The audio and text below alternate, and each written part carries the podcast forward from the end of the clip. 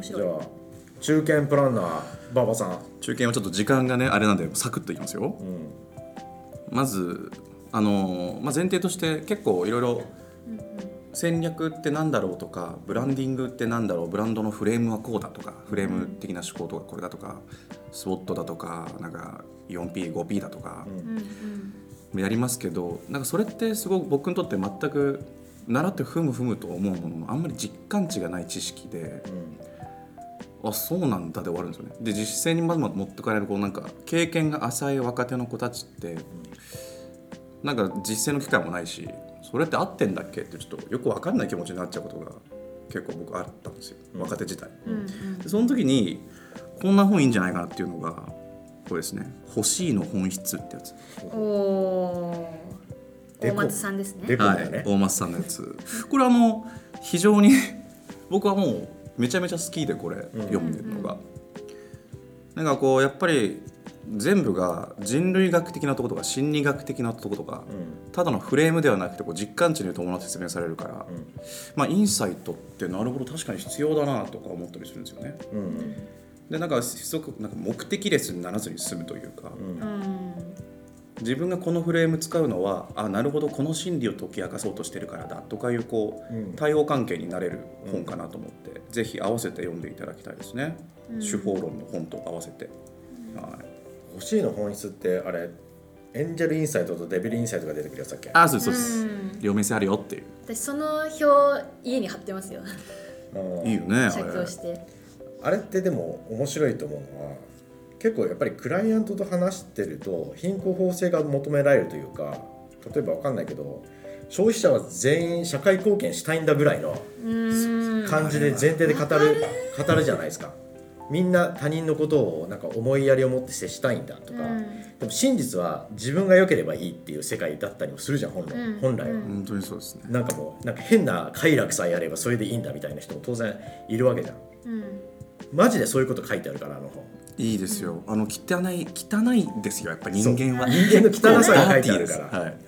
例えばこうなんかわかんないですけど環境に配慮したエシカルな服などがうん。欲しいですっていうのはその思想をこう身にまとって、ちょっとみんなの上のレイヤーに見られたいっていうのが裏にあったりするわけで、うん。うんそこに対してねそれクライアントにどのくらい言うかは別として、うんうん。いプランナーとしては知っておくべき。や本当そう思う、うんなんかそれに関連しちゃうので次の本いっちゃうんですけど、はい。ここであの藤子不二雄 SF 大全短編集ですね。これはあのおすすめしたいですね、僕は。これ理由としてはその、まあ、結構例えばなんだろう何に対してもどんな嫌なことがあっても上司に何言われても、仏のような心でいいよって受け入れる主人公とかがたまにたまいるとしましょう。うん。はいですごい善人みたいな感じであのこう過ごしていくんですけど中にもこう耐え難いことがたくさん起きてくるんですよ。どこまで許せるのかって線引きを試されるような、うん。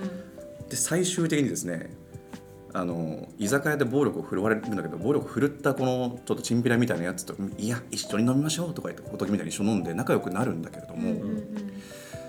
あの帰りが遅くなってしまってお家への帰りが。うんでお家へ帰ったらですねなんと自分の奥さんが不倫してるんですよ。うん。その現場を見てしまいそれも許しましょうって言いながら来るっていう話があったりするんですよ。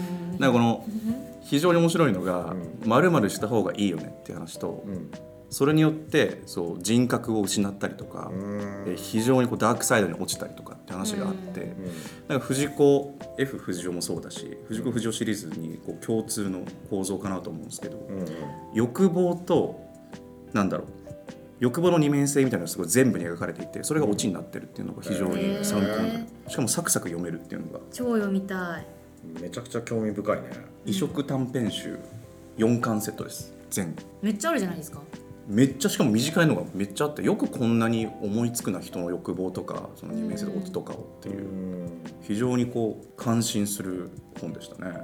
インサイトでも一番重要なインサイトな気がしていて価値観とべき論のギャップっていうやつ、ああそうですうんね。うん。うん、っていうのは結構我々のインサイトでも狙いどころなのではないかっていう気がするんですよ。だってそれってなんか全てに対して許しを与えるということが社会的に見て素晴らしいんだけれども自分の中ではフラストレーションが溜まりまくっちゃってるっていううんうん。状態でしょ、本来は一つ一つになんかこう怒り散らしてけりをつけていった方が楽なのにそうせずに社会規範の方を守っていくっていううん。話じゃないですか。そうですね。多分世の中そんなことがめちゃくちゃ溢れていてでそのギャップを解放してくれるようなサービスとかソリューションだとめっちゃ売れるっていうああ構図だと思うんですよ多分。そうですね。うん。実は汚い欲求だけど非常にこうハートフルな仮面をつけさせるってこともできますよね、うん。そこに対して。そうだね、ちゃんとこう言い訳を与えてあげるというか、うん、正当化してあげるための理由堕落の正当化の理由を与える製品もめちゃくちゃ強いってやつよね。うん。これ前話したねなんかで、そうですね、うん、堕落の正当化かヨギボーとかそうだなとか思ってんだけど。ヨギボーってあんな可愛いことやって ダラダラしたいんでしょ？ダラダラしたい。一番体が楽な体勢を取りたいわけじゃない、うん。うん、あとリモートワークとか。リモートワーク。リモートワークもさ効率がいいみたいなことでみんな共有されていいものだ。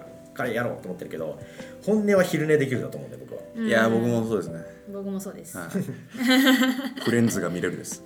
仕事の合間にフレンズなどを見れる。フレンズ見てます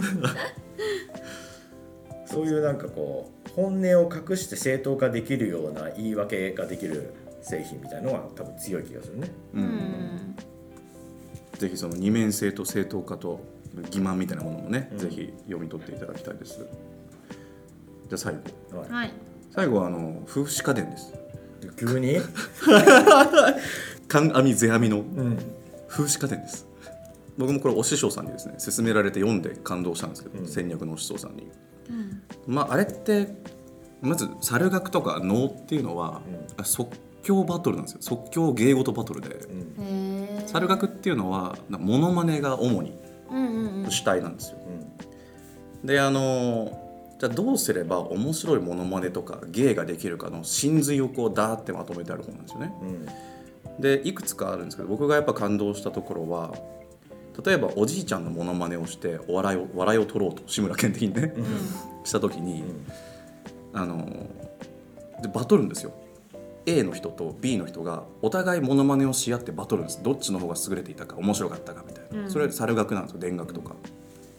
で下手な人はあの腰を曲げてなんかああ足が痛いなみたいな感じでずりずり歩いて「いやーお日柄もよく」みたいなのを言う、うん。ま、もう表層的なモノマネをする。ザおじいちゃん。ですザおじいちゃん。でも本当の本質？これ花があるって言うんですけど花があるその芸事というのはうん本質を見抜くことであるとそのおじいちゃんの。おじいちゃんというのはこう自分の体力がなくなって昔のようには歩けなくなったこともうすごくこう悔やんでいてうん。なんか実際人の前ではなるべくピンピン歩いているように見したいものであると。うんなるほど、おだからそこを見抜かないとそこに花は宿らんとうん。でそうまさにこう本質を見抜けっていう話だったりとか。ーうんうんうんあともう一つ僕が記憶にいくついくつかこう奥義があるんですけど奥義がいっぱいバーって書いてあるんですよ。うんうんもう一つこう新しさを作れと。面白いこととか、えっと、人がおっと思うことは新しさがなきゃいけないと。うん。意外性を作れとうん。でいかに新しさを作っていくか。あなたがまあ言ってみればこの花があるっていう花が究極系なんですよ。あの書物の中では。花があるかないか。あるといいんですけど、まあ、そもそも花と名付けたのはその魅力のことを。うん。それはやっぱり季節の花を連想しているからで、うんまあ年がら年中こう桜が咲いていたらそこに新しさはなくなると。うん。ちょうどいい感じになくなって次はコスモスが咲いてみたいな。で何こうガーって一周してまた桜が咲くから新しく見えるとうん。真新しさということに人はそもそも感動するのであると書いてあってうん。こうどういうふうに真新しさを僕らもこうプレゼンとかプランニングの中で見出していこうかなっていう一個の基準が僕にはできたんですよ。これって真新しく見えるかなと。うん。うん同じことを言ってたとしても。っていう結構いろんな気づきが奥義みたいなのが書いてあっておすすめですね。なるほど、そんな感じでうん参戦でございました、ありがとうございました。あなるりがとうございまなんすかなんとなくこう私はマーケとあのいわゆるマーケのスキルみたいなことをこうおすすめしていたけど馬場さんはなんか本音と建前みたいなテーマというか本質みたいなうん本音みたいなところが多かったなって感じもしますし久志さんはなんかストそれこういってストップラのやりがいとか目的とかうん。そういうのをおすすめあの得られるようなコンテンツをおすすめしてたのが多かったなっていう印象でした。確かに。そうですね。それぞれの多分プレイスタイルが違うってことかもしれませんね、うん。なんか。プレイスタイルというか、うん。あれかもですねなんか若手に何を教えたいかあーはいはい。そういうことか。それで僕はこう3冊選んだ。最初のはまあ普通にうん。おすすめだけど他のはメッセージ的には戦略的なものっていうのは非常にこう世の中にたくさん潜んでいて、うんうんうん。戦略プランナーである以上もうあらゆる部分に戦略を見出してほしいと思ったんですよね、うん。コンテンツだとかう漫画かもしれないし、まあ、バナナかもしれない。バナナの生存戦略とかいろいろありますけどなんかもっともっと世の中のことに戦略を見出して面白がって自分の好きなことの方に寄せちゃっていいっていうことを言いたかったって感じですね、私はあのやっぱ若手ってはい特にプランナー入っていっぱい仕事があるのでまずはこう目の前のことがうわーって降ってくると思うんですけどその時になんかこうなあなにこなすっていうよりかはファクトフルネスとかジョブ理論じゃないんですけどなんかそういう目の前の仕事をやる上でもうちょいこうその仕事への向き合い方というかスタンスみたいなところをなんか言えたらなと思っておすすめしてたりもしました。これはさ若手中堅ベテランで今話したじゃないですか。はい。それを如実に表しているとも言えなくはなくてさ。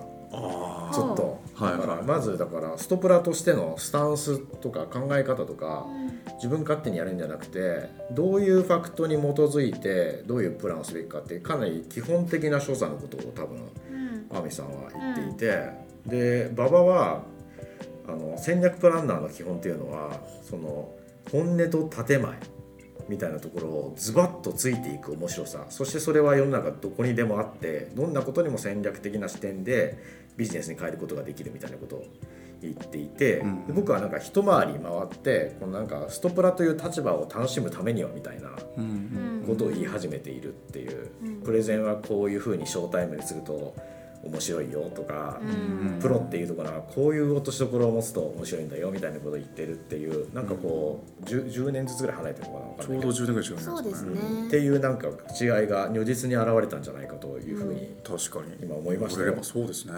ん。出るんですね。こうやってみんな変化していくんだよって。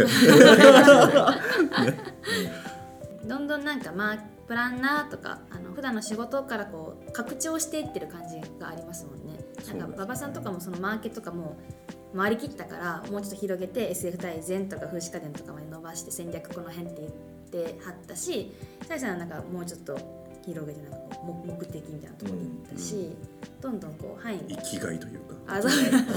人生みたいな。人ストップラ人生広がってる感じしました。という感じですかね。はい。感じですかねじゃあ、はい。若手の方には何か一つ選んでまず見ていただいて。ははい。い成長してください。ぜひ。なんかのアイディアになれば。そうですね。はい。はい。以上人間ラジオでした。ありがとうございました